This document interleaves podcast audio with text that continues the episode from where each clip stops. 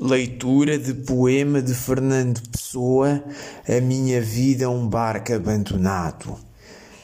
A minha vida é um barco abandonado, infiel no ermo porto ao seu destino, porque não ergo ferro e cego atino de navegar casado com o seu fado.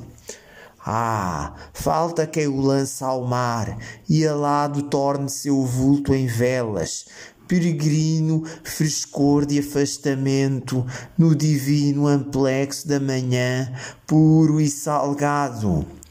Morto o corpo da ação sem vontade que o viva, vulto estéril de viver, boiando à tona inútil da saudade.